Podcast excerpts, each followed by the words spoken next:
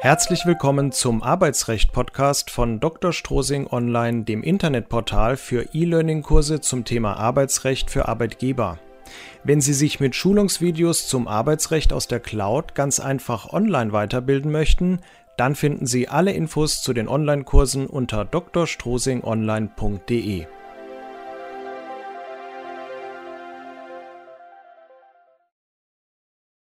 Jetzt wenden wir uns dem Absageschreiben zu. Denn bei jeder Stellenausschreibung melden sich natürlich auch Bewerber, die man nicht einstellen kann oder nicht einstellen will. Und auch beim Absageschreiben ergeben sich kostspielige rechtliche Fallstricke, die es zu meistern gilt. Um es gleich vorwegzunehmen, natürlich geht es wieder um die empfindlichen Haftungsfallen wegen verbotener Diskriminierungen nach dem Allgemeinen Gleichbehandlungsgesetz.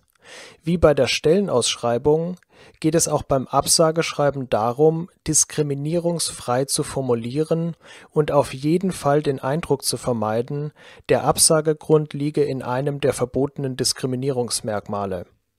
Wir werden die Frage klären, ob man dem abgelehnten Bewerber Ablehnungsgründe nennen sollte. Und wir fragen uns, sollte man dem Bewerber gut gemeinte Tipps für kommende Bewerbungen geben? Ich zeige Ihnen Beispielformulierungen, die Sie in Ihrer Personalpraxis anwenden können. Wenden wir uns also zunächst der Frage zu, sollte man einem Bewerber Ablehnungsgründe nennen? Die klare Antwort lautet Nein. Das gilt nicht nur für das Ablehnungsschreiben, sondern auch für die gesamte übrige Kommunikation, also Auskünfte per E-Mail oder mündlich. Hierzu sollten Sie auch klare Arbeitsanweisungen erteilen für alle Mitarbeiter, die mit der Bewerberkommunikation zu tun haben. Denn natürlich liegt es auf der Hand, dass abgelehnte Bewerber, die keine Ablehnungsgründe genannt bekommen haben, sich telefonisch an ihr Unternehmen wenden und alles dran setzen zu erfahren, was denn der Grund für die Absage war. Das ist aus Sicht des Bewerbers vollkommen verständlich. Aber man muss bei diesem Thema zunächst einmal folgende Frage stellen. Hat ein abgelehnter Bewerber einen Anspruch auf eine Begründung? Und hier gilt ganz eindeutig, ein Bewerber hat keinen Anspruch auf eine Begründung für eine Ablehnung. Das heißt, eine Begründung wäre rein freiwillig. Warum sollte man nun keine Ablehnungsgründe nennen? Das Risiko, dass die Ablehnungsgründe in Konflikt mit den verbotenen Diskriminierungsmerkmalen nach dem Allgemeinen Gleichbehandlungsgesetz stehen, ist viel zu groß, als dass man sich diesem Risiko aussetzen sollte. Denn wenn ein abgelehnter Bewerber aus der Begründung herleiten kann, dass er diskriminiert wurde, drohen die Schadensersatzfolgen, die wir bereits kennengelernt haben, das heißt Schadensersatz und Entschädigung von meist mehreren Monatsgehältern. Aus diesem Grund formuliert man ja auch Stellenausschreibungen so vorsichtig, wie wir es bereits kennengelernt haben. Es wäre also töricht, eine Stellenausschreibung AGG-konform zu formulieren und beim Ablehnungsschreiben dann alles falsch zu machen. Wenn man sich wirksam gegen die Schadensersatzrisiken nach dem AGG wappnen will, muss man natürlich sowohl die Stellenanzeige als auch ein Absageschreiben und im Übrigen auch alle sonstigen Äußerungen rund um das Einstellungsverfahren AGG-konform gestalten. Wir erinnern uns an die verbotenen Diskriminierungsmerkmale nach dem Allgemeinen Gleichbehandlungsgesetz. Verboten sind Benachteiligungen wegen der Rasse oder der ethnischen Herkunft, wegen des Geschlechts, wegen der Religion oder Weltanschauung, wegen einer Behinderung, wegen des Alters und wegen der sexuellen Identität. Besonders heikel an der Sache ist, verboten ist sowohl eine unmittelbare Diskriminierung als auch eine mittelbare Diskriminierung.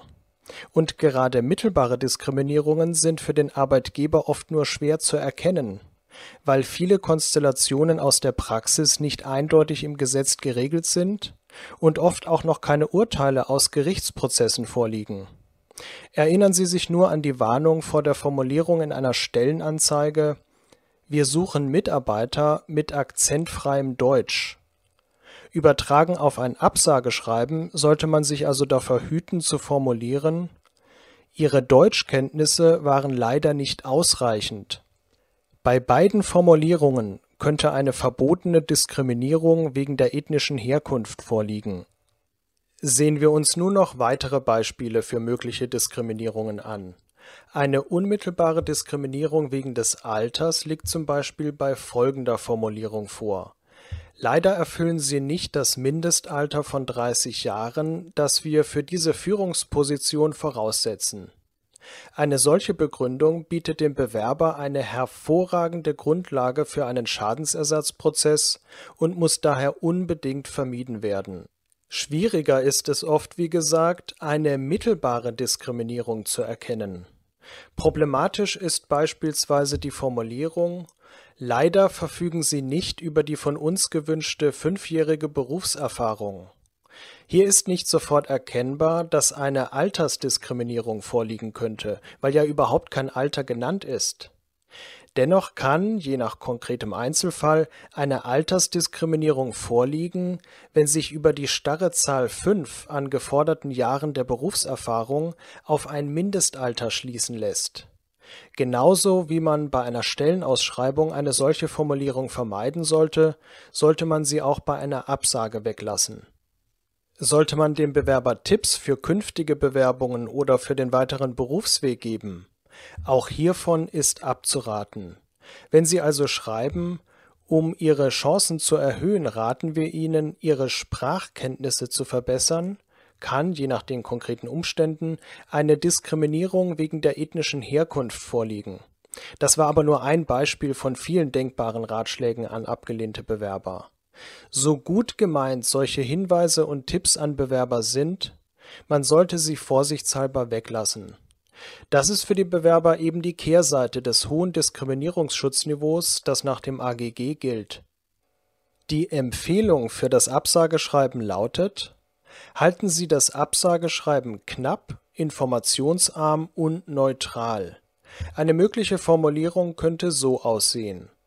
Leider haben wir uns nicht für Ihre Bewerbung entschieden.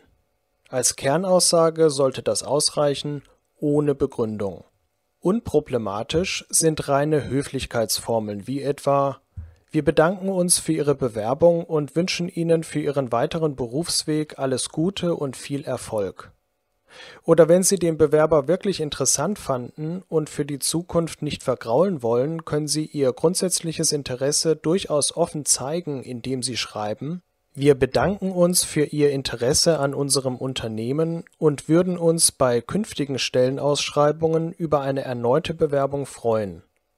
Das wird beim Bewerber positiv als Wertschätzung ankommen, weil er weiß, dass Sie ihn oder sie grundsätzlich interessant finden die Faustregel lautet auch hier wieder wie immer im Zusammenhang mit dem AGG Schweigen ist Gold. Und das gilt ganz besonders für das Absageschreiben. Denn wie gesagt, der abgelehnte Bewerber hat keinen Anspruch auf eine Begründung. Der Arbeitgeber riskiert aber eine Schadensersatzklage, wenn er bei einer freiwilligen Begründung einen Fehler macht. Das Risiko sollte man als Arbeitgeber nicht eingehen und aus diesem Grund sollte man eine Absage grundsätzlich nicht begründen. Wie muss man mit nicht mehr benötigten Bewerbungsunterlagen umgehen? Zunächst muss man beachten, die Bewerbungsunterlagen bleiben immer im Eigentum des Bewerbers. Daher sind die Bewerbungsunterlagen an den Bewerber zurückzugeben bei einer hohen Bewerberanzahl kann durchaus ein hoher Rücksendeaufwand in Form von Portokosten entstehen, weshalb man überlegen sollte, in der Stellenausschreibung ausschließlich nur Bewerbungen per E-Mail zu akzeptieren Vielen Dank fürs Zuhören. Wenn Sie mehr erfahren möchten zum Thema Arbeitsrecht für Arbeitgeber, dann gehen Sie jetzt auf drstrosingonline.de/newsletter. Dort bekommen Sie wichtige Rechtstipps für den Betriebsalltag nach und nach kostenlos per E-Mail zugesandt und als Willkommensgeschenk eine Checkliste zum Thema Mitarbeiter einstellen, welche rechtlichen Bestimmungen Sie hierbei beachten müssen. Alles sofort startklar auf drstrosingonline.de/newsletter. Ich freue mich auf Ihren Besuch. Bis zum nächsten Mal.